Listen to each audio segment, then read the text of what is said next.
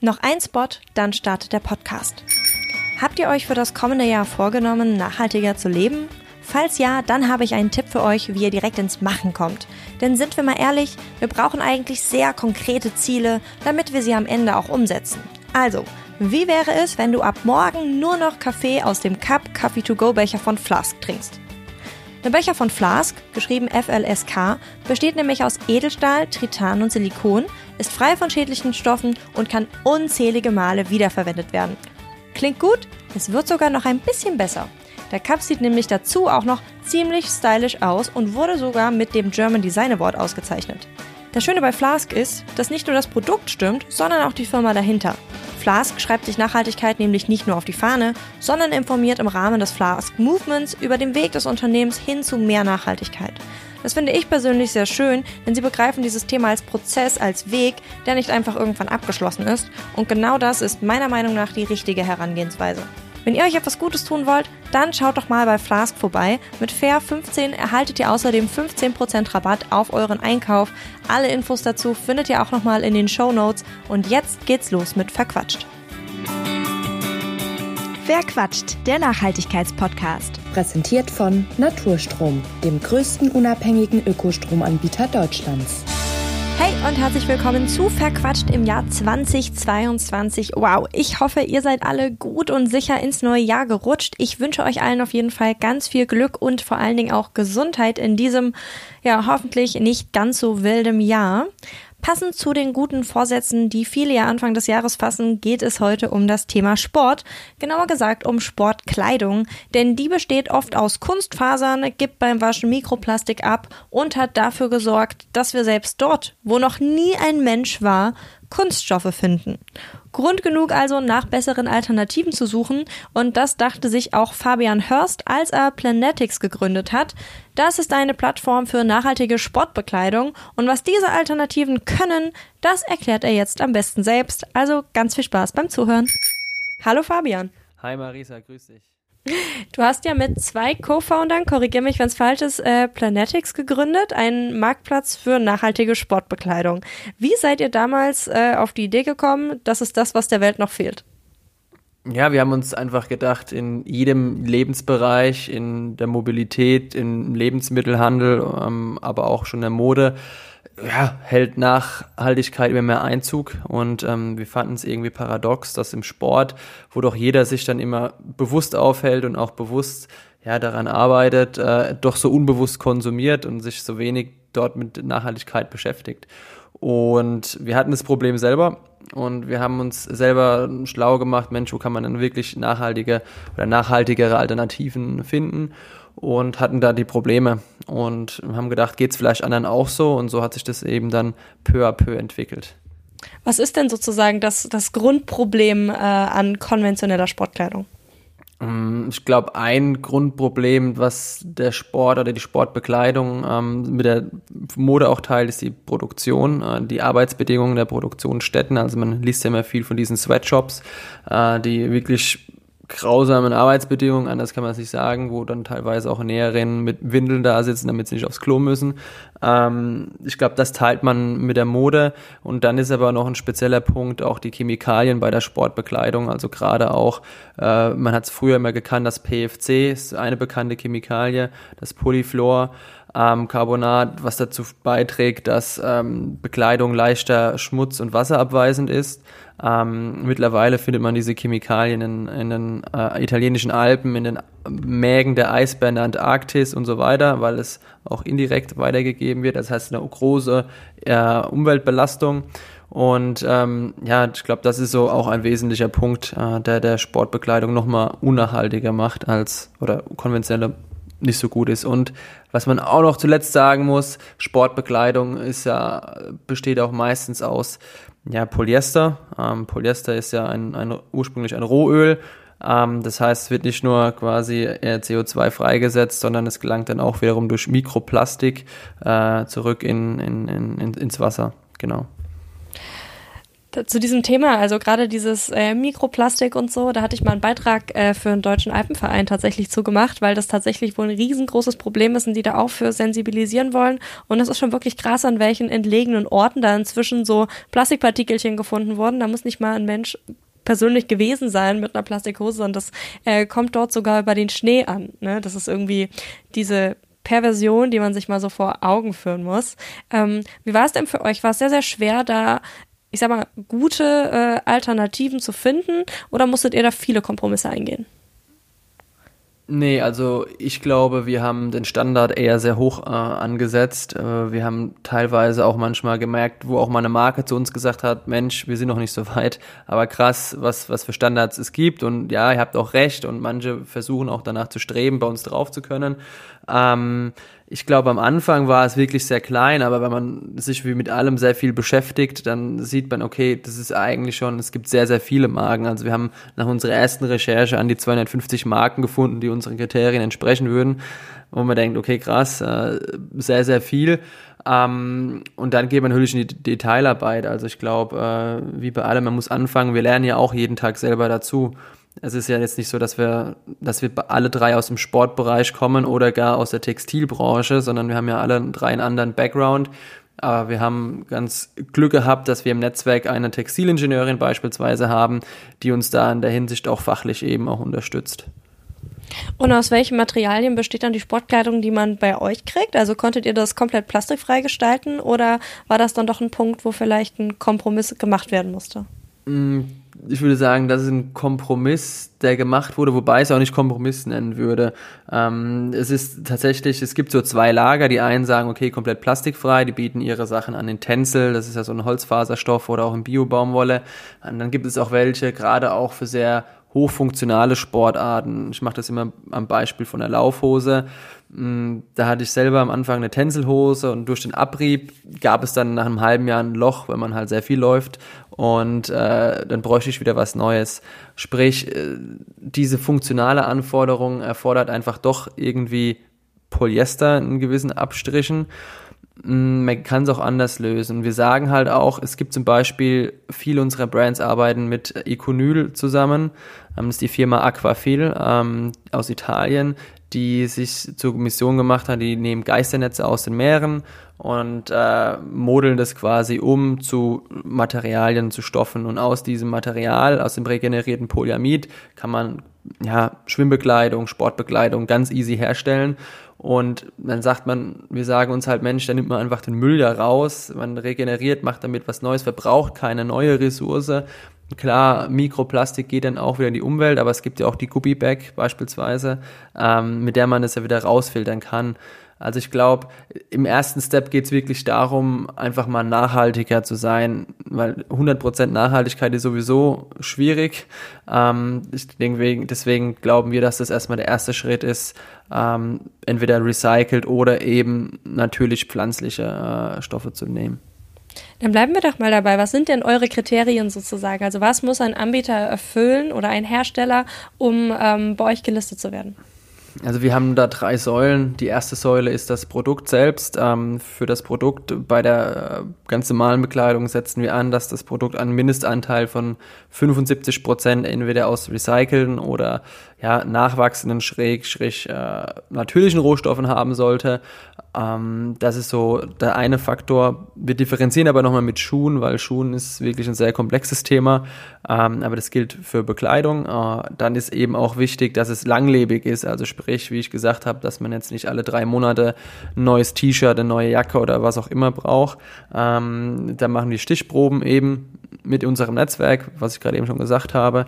Und ähm, bevor ich es jetzt vergesse, Materialprodukt, klar ist, ist Thema natürlich auch Multifunktionalität. Also es ist immer cool, wenn ich mir jetzt eine kurze Hose kaufe und die ist jetzt so multifunktional, dass ich sie beim Tennis anziehen kann, beim Laufen oder auch bei meiner nächsten Einheit im Fitnessstudio, weil man dadurch sich einen kleineren, kleineren Kleiderschrank eben hält.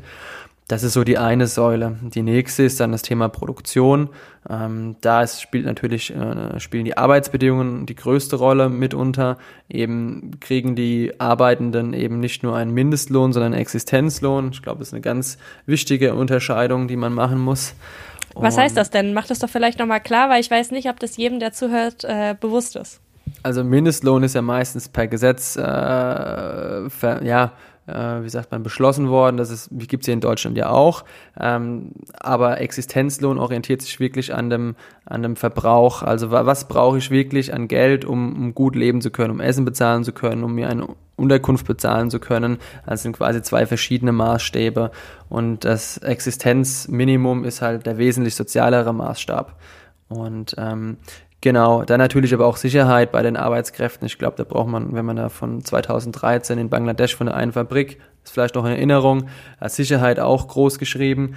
Ähm, also sprich, äh, die Arbeitsbedingungen der Arbeitenden äh, ist extrem wichtig, aber auch werden Chemikalien eingesetzt, werden überhaupt Chemikalien eingesetzt. Ähm, das vergisst man ja oft. Ähm, man liest ja sehr viel, dass die Arbeitenden gerade dann auch mit Mitte 40 irgendwann nach 20, 30 Jahren einfach ja, Krebsleiden haben oder etc., weil ja, diese Chemikalien natürlich was auslösen. Äh, wo wir dann eben auch noch hinschauen, ist auch, wie, wie werden denn die, die, die Produkte gefertigt in der Fabrik, also mit regenerativer Energie, da schauen wir auch öfters mal drauf. Und als letzte Einheit ist dann da tatsächlich das Unternehmen selbst, wo wir auch äh, Gespräche, Kennenlerngespräche führen, um eben auch zu erfahren, ist das wirklich auch ein Anliegen von einem Unternehmen oder ist es nur ein PR-Gag? Ähm, das ist, das merkt man eben auch sehr schnell und ähm, ich glaube, für alles das absolut wichtigste Kriterium ist die Transparenz. Ähm, das ist für mich oder auch für uns persönlich so der Schlüssel zum Thema Nachhaltigkeit. Wenn ich was, sage ich mal, nicht preisgeben möchte oder verheimlichen möchte, mh, hm, das ist dann meistens schwierig. Ähm, und deswegen geben wir auch alle Informationen, die wir zu den Produkten haben, auf unserer Seite eben auch weiter. Weil, ja, weil es auch gleichzeitig den, dem Endverbrauchenden hilft, ähm, zu verstehen, was, was heißt denn überhaupt mein T-Shirt, woher kommt es überhaupt, was für eine Reise hat es denn überhaupt schon angetreten, bevor es bei mir im Kleiderschrank ist. Genau, das ist so der, der ganzheitliche Aspekt und ich glaube, das ist auch ähm, wichtig, dass man das ganzheitlich betrachtet und nicht nur punktuell. Genau. Mhm. Und orientiert ihr euch dabei vor allen Dingen an Siegeln oder sagt ihr auch, okay, wenn jemand wirklich transparent macht, äh, woher das kommt, wir das nachvollziehen können, dann geht es auch ungesiegelt, weil das sind ja auch irgendwie immer so zwei Lager irgendwie. Verlässt man sich rein darauf, wo natürlich auch Sachen schieflaufen können, ne? ist auch keine Garantie. Auf der anderen Seite gibt es auch kleine Labels, die ja, sehr transparent machen, woher alles kommt, aber auf Siegel verzichten. Mm, also ich glaube, wir haben selber erst gelernt, und das wusste ich vorher auch nicht, bevor wir uns mit Planetics beschäftigt hatten, äh, dass so eine Zertifizierung und auch solche Siegel wahnsinnig viel Geld kosten. Und dann teilweise nicht nur fürs ganze Unternehmen, sondern pro Produkt. Und ähm, gerade viele kleine, kleine Labels, die, ja, die können sich das gar nicht leisten. So, sollte man die per se ausschließen, weil sie, keine Ahnung, kein Gottsziegel haben oder kein Fairware-Ziegel? Ähm, nein, sondern wir haben gesagt, Transparenz steht über allem. Ähm, und äh, klar, bei asiatischen Produktionen, sage ich mal, wo wir selber nicht vor Ort sein können, wo vielleicht auch mal die Marke eher Schwierigkeiten hat, regelmäßig vor Ort zu sein, helfen uns Siegel. Und dann verlassen wir uns aber da auch auf die wichtigsten, die wir als qualitativ am besten ansehen. Beispielsweise Fairware macht, glaube ich, beim Thema Arbeitsbedingungen einen sehr, sehr guten Job. Ähm, GOTS ist auch nicht zu verachten. Blue Sein, Thema Chemikalien auch höher anzusiedeln, meiner Meinung nach, als Ökotex. Ähm, das sind so Aspekte, wo Zertifikate helfen, also die nehmen wir ergänzend mit ran. Ja. Ist, Spannend. Äh, also so ein gemixter Ansatz halt. Äh ja, weil man, man individuell entscheidet, ja. Gerecht wird, weil wir haben zum Beispiel eine, ähm, die, die, die ist Mutter von drei Kindern, hat sich damals angefangen, eine Leggings-Marke aufzubauen, weil sie für sich selber keine passende Leggings gefunden hat. Das ist ein Mini-Label hier aus München. Ähm, sollen wir ihr jetzt den Zugang verwehren, obwohl sie uns alles offenlegt? Ähm, nein, also das wäre unfair und wir sind ja fair, von daher. Was schätzt du denn, wohin es, wo, also wohin es so in Sachen Materialien in Zukunft gehen wird, wenn du dir anguckst, wie euer Sortiment sozusagen zusammengestellt ist, aber vielleicht auch, äh, wie es sich schon verändert hat? Also ich würde sagen, es wird immer mehr in Richtung ähm, auch recycelter Materialien gehen. Ähm, ich glaube im Sport so ein gutes Beispiel es sind immer Fußballmannschaften und da werden ja jetzt zum Beispiel die ersten auch wieder mit recyceltem Polyester ausgerüstet, auch sage ich mal, wenn die Herstellung, also Herstellung des Materials und Herstellung des Trikots vielleicht immer noch sehr fragwürdig sind, aber das zeigt eben schon, dass, dass sich das auch gewissermaßen auch bewährt, weil aufgrund der Funktionalität eben, es wird immer stark beansprucht, aber es wird auch immer neue äh, Mixansätze geben. Ähm, man haut auf, öfters findet man immer mal vor Tencel, wie gesagt, diese Holzfaser mit einem Mix Polyester. Ähm, es gibt auch neue Pflanzenfasern. Was wir dieses Jahr neu kennengelernt haben, ist Rizinusöl. Das ist ja auch eine pflanzliche Faser, auch verrückt. Also wenn man denkt, okay, man hatte dann so eine, so eine Hose in der Hand und ähm, ist schon spannend. Also ich glaube, in der Hinsicht wird es immer mehr auch Richtung pflanzliche Sachen gehen und manchmal holt man sich eben auch ähm, noch einen Schuss ja, sage ich jetzt mal, Plastik mit rein, recyceltes Plastik, weil jeder, der mal irgendwie sich bewegt hat, Yoga gemacht hat oder was auch immer oder ja, gerannt ist, ähm, weiß, man braucht eine gewisse Elastizität, Elastizität, Elastizität, jetzt habe ich ein Sprachding drin. Du weißt, was ich meine. Ähm, genau, und äh, ja, deswegen ganz ohne geht es ja manchmal eben auch nicht. Ja. Was ich total cool fand in eurem Sortiment, das war die äh, Fitness-Geräte-Range, sage ich jetzt mal. Weil das so ein Punkt war, da hatte ich überhaupt nicht auf dem Schirm, dass es da irgendwie was anderes gibt. Mein Mann, der entdeckt gerade auch wieder seine sportliche Seite und hat sich dann auch so ganz, ganz viel Krams angeschafft erstmal. Und habe ich auch gesagt, das ist alles so komisches Zeug, was wir bei in anderen Lebensbereichen niemals kaufen würden, so ungefähr, ne? Aber irgendwie, wenn du halt in so ein typisches Sportgeschäft gehst, ne, da ist halt vieles irgendwie plastikbasiert, vieles irgendwie unklar von der Herkunft her. Ähm, inwiefern unterscheiden sich denn die, ich sag mal, Trainingshelferlein, äh, die ihr im Sortiment habt, äh, so von konventionellen Produkten? Also ich würde, würde jetzt mal die beliebte Yogamatte oder die Fitnessmatte einfach mal hernehmen da ist es wirklich oft so, dass da auch normaler EVA-Schaum hergenommen wird, also auch ein Plastik. Und dann ist auch oft, wenn man sich mal auch auf äh, anderen Plattformen Ökotest diese Ergebnisse sieht, ansieht, werden ja auch oft mit Chemikalien und anderen Stoffen zugesetzt, die höchst gefährlich sind eigentlich, wo man sagt, oh Gott, da würde ich eigentlich weder mich mit, mit üben lassen oder meine Kinder oder meine, wen auch immer, aber man kauft es ohne, ohne, ohne zu bedenken. Und ähm, dann bei einer Yogamatte bei uns beispielsweise ganz beliebt ist eben Kork. Kork ist ja auch ähm, ist ja ein Holz und ähm, ist auch natürlich, es ist wärmend, ähm, es ist nicht kalt, was ganz angenehm ist. Ähm, manchmal hat man auch eben auch Naturkautschuk dabei. Es gibt Yogamatten aus Naturkautschuk, das ist ja ähm, auch von einer Pflanze. Und da wird dann auch manchmal noch Bio-Baumwolle dazugegeben, um es ein bisschen weicher auch manchmal zu machen. Und da nutzen auch ganz viele konventionelle Baumwolle. Da ist nur ein Mini-Anteil drin. Manchmal ist er so mini, dass die manchen Hersteller es gar nicht dazu schreiben bei konventionellen Matten. Ähm, und was wir jetzt auch gerade am Plan sind, sind auch beispielsweise andere Hanteln. Also Hanteln, jetzt kennt man ja immer die normalen, die, die aus Eisen und die Scheiben. Und da gibt's auch viele tolle Varianten aus Holz. Gibt auch teilweise welche dann auch aus, aus Leder, also aus Bio-Lederabfällen. Ähm, das dann na, ist auch, wird ja immer noch Fleisch gegessen ähm, und dass man da auch alles verwertet. Und äh, also gibt viele spannende Ansätze, genau.